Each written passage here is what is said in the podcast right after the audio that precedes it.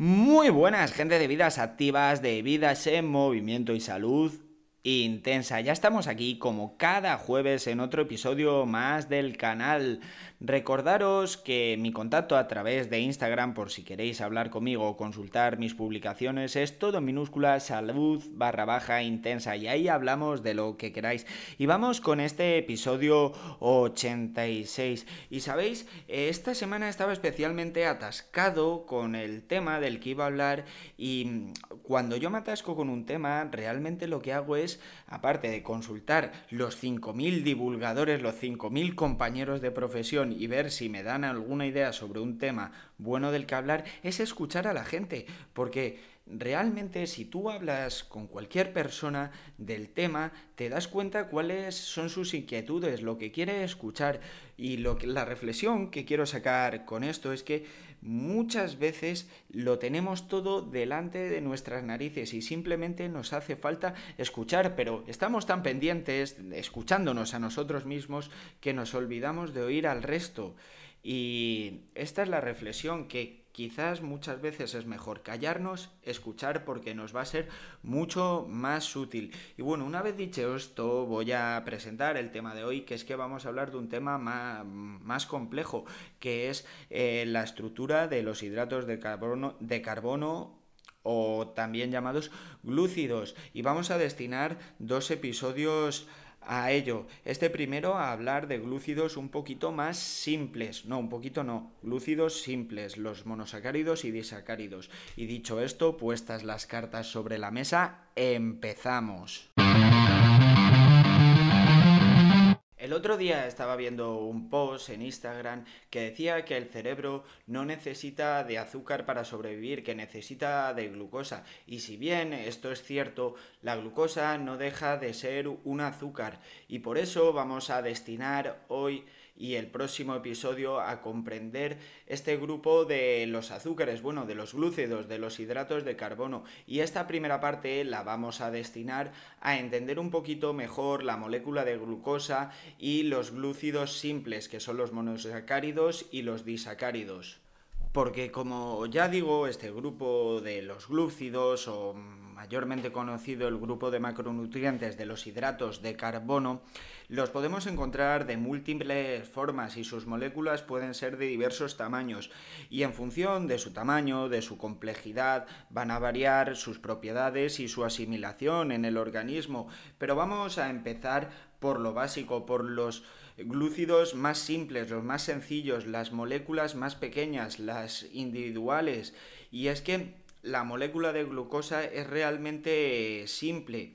Y antes de empezar, me gustaría destacar que todo el mundo demoniza el azúcar, pero la realidad es que el azúcar sí que va a aportar eh, energía, energía directa, y nuestro cerebro va a requerir de esa energía directa. No digo que nuestro cerebro necesite azúcar, que mm, el azúcar de mesa, el azúcar blanco para sobrevivir, por supuesto que no, pero sí que necesita la glucosa y nuestro cuerpo también, y en algún momento puede sernos realmente útiles esta ingesta de azúcar, ingesta moderada, porque el problema, como en todo, del consumo de azúcar es el exceso, es que todos los productos vienen excesivamente azucarados y entonces es cuando se convierte en un problema, cuando es dañino para la salud este, este azúcar. Y ahora lo veremos cómo nosotros podemos consumir azúcar en productos que son necesarios para vivir y que no van a perjudicar nuestra salud. Y bueno, una vez aclarado esto, vamos a comprender esta primera parte de de glúcidos, de glúcidos sencillos y vamos a empezar hablando de los monosacáridos. ¿Qué son los monosacáridos? Pues simplemente son los glúcidos que solo tienen una molécula, es decir, que, que no son complejas, que están compuestos de una única unidad. Eh, los tres básicos que tenemos son la glucosa, la galactosa y la fructosa.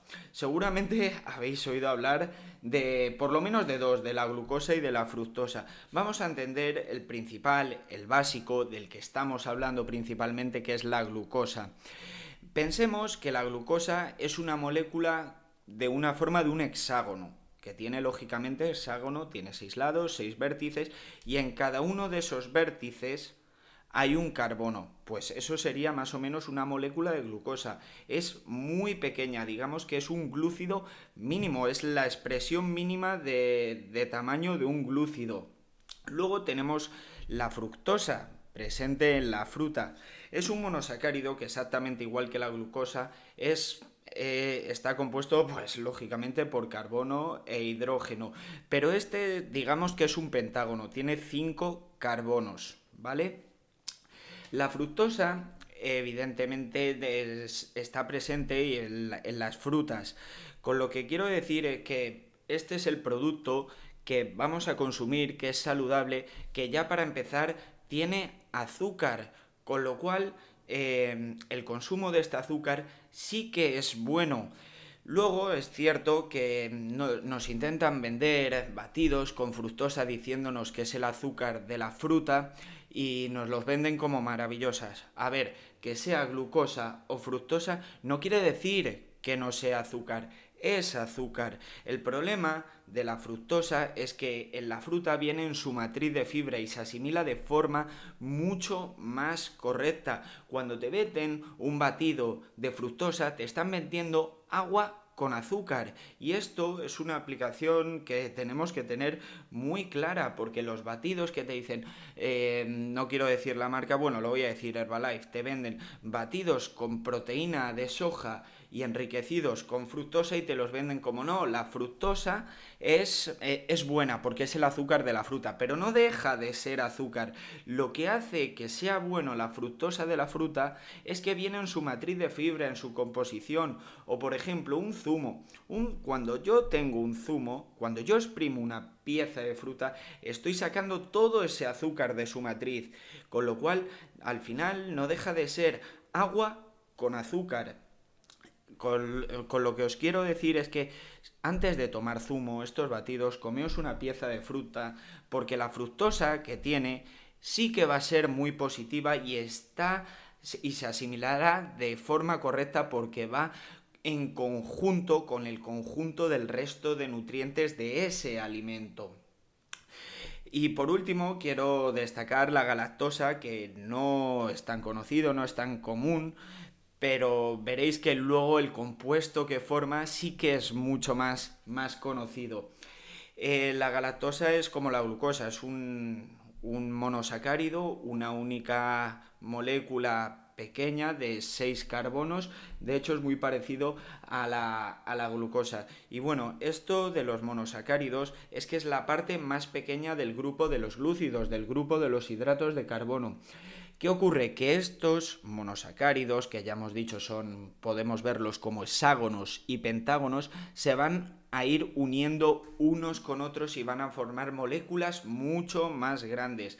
Que esas moléculas mucho más grandes las veremos en el siguiente episodio. De momento vamos a quedarnos con estos tres, eh, estas tres pequeñas moléculas que realmente son azúcares, son monosacáridos. Luego, eh, estos monosacáridos se pueden combinar por pares y forman disacáridos, que siguen siendo azúcares. los azúcares son hidratos de carbono simples, de rápida asimilación. Por eso el exceso es malo y bueno, ya sabemos las consecuencias sobre la salud que puede tener como en el, el, riesgo de diabetes tipo 2 en un futuro, la resistencia a la insulina, bueno, estas patologías asociadas al excesivo consumo de azúcar. Bueno, que me desvío del tema. Estos monosacáridos se pueden combinar y formar pares de monosacáridos, que es un disacárido. ¿Cuáles son los disacáridos que más podemos conocer? Pues básicamente el primero es la sacarosa. La sacarosa es la unión de la glucosa, del hexágono de 6 carbonos, con la fructosa, el petágono de 5 carbonos que está presente en la fruta. Se unen y forman moléculas de dos monosacáridos. ¿Dónde está presente la sacarosa? Pues básicamente la sacarosa se encuentra en el azúcar de mesa. ¿Qué ocurre? Que en el azúcar de mesa son solo moléculas de ese disacárido de sacarosa, con lo cual las voy a ingerir de forma muy rápida y en cantidades muy grandes. Por eso ese azúcar hay que tener muy controlado el consumo. También con esta sacarosa, con este azúcar, se, se elaboran muchos ultraprocesados y se les mete excesiva, excesiva cantidad. De aquí los problemas, porque vamos a hacer un inciso sobre la adicción al azúcar. Yo no conozco a nadie que sea adicto a comerse terrones de azúcar uno detrás de otro, puede que lo haya.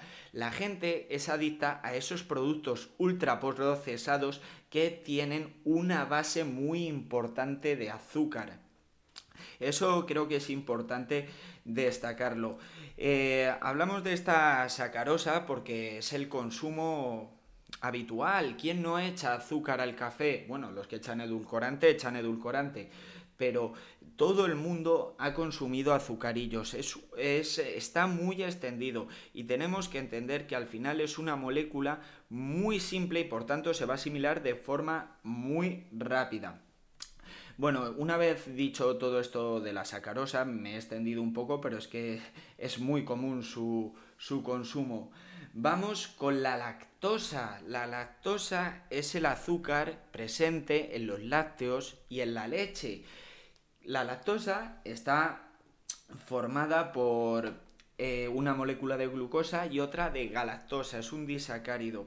¿Qué ocurre? Que cuando lo tomas en un producto lácteo, normalmente, pues el consumo que tienes es muy bajo. De hecho, en la leche los azúcares que tiene de, de lactosa perdón, son 5 gramos por cada 100. Es un consumo muy moderado. Por tanto, este disacárido de lactosa yo no me preocuparía mucho por su consumo porque se consume a través principalmente de la leche y los lácteos y ahí va a venir en su proporción justa, en su proporción natural. El problema es cuando nosotros hacemos un procesado y nos excedemos en lo que sería una, una proporción natural de un producto cercano, lo más, lo más cercano a su estado natural posible. Y luego vamos con la maltosa, que nos deja, que es el azúcar de Malta, que es la unión de dos glucosas. Este azúcar yo creo que es menos común, pero aún así también es, es una molécula, un disacárido que deberíamos destacar. Y bueno, hasta aquí hemos hablado de los monosacáridos, de los disacáridos y evidentemente la molécula de glucosa forma eh, a su vez moléculas mucho más complejas y que realmente son mucho más interesantes para nuestro organismo.